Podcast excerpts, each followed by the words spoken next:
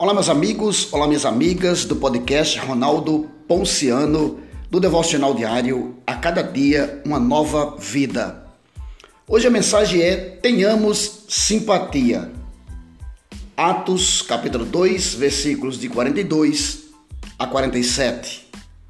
Louvando a Deus e tendo a simpatia de todo o povo, e o Senhor lhes acrescenta diariamente os que iam sendo salvos. A palavra simpatia é riquíssima em seu significado. Num período em que a Igreja de Jesus Cristo se apresenta de maneira individualista em sua religiosidade, onde tudo é meu, a palavra me salta aos olhos, porque simpatia indica acessibilidade e sensibilidade.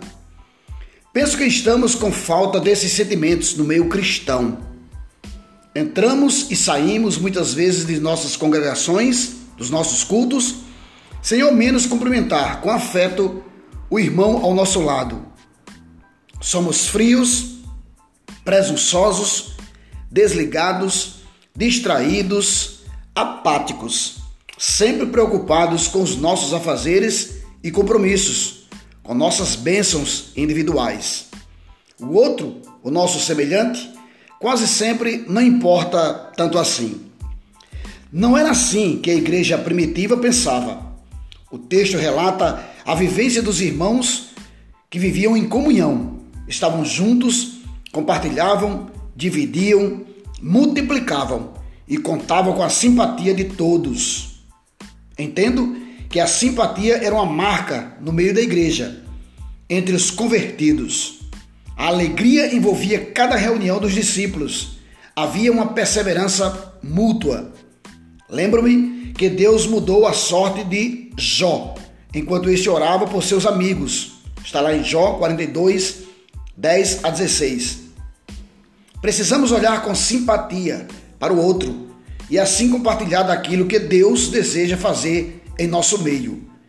Se você deseja ser usado por Deus, comece evidenciando uma simpatia cristã com seu irmão.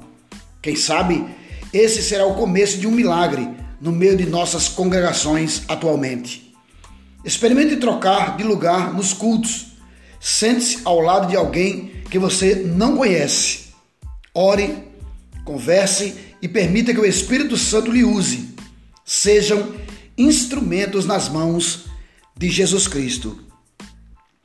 Tenhamos simpatia. Foi a mensagem de hoje no devocional. A cada dia, uma nova vida. Com narração de Ronaldo Ponciano.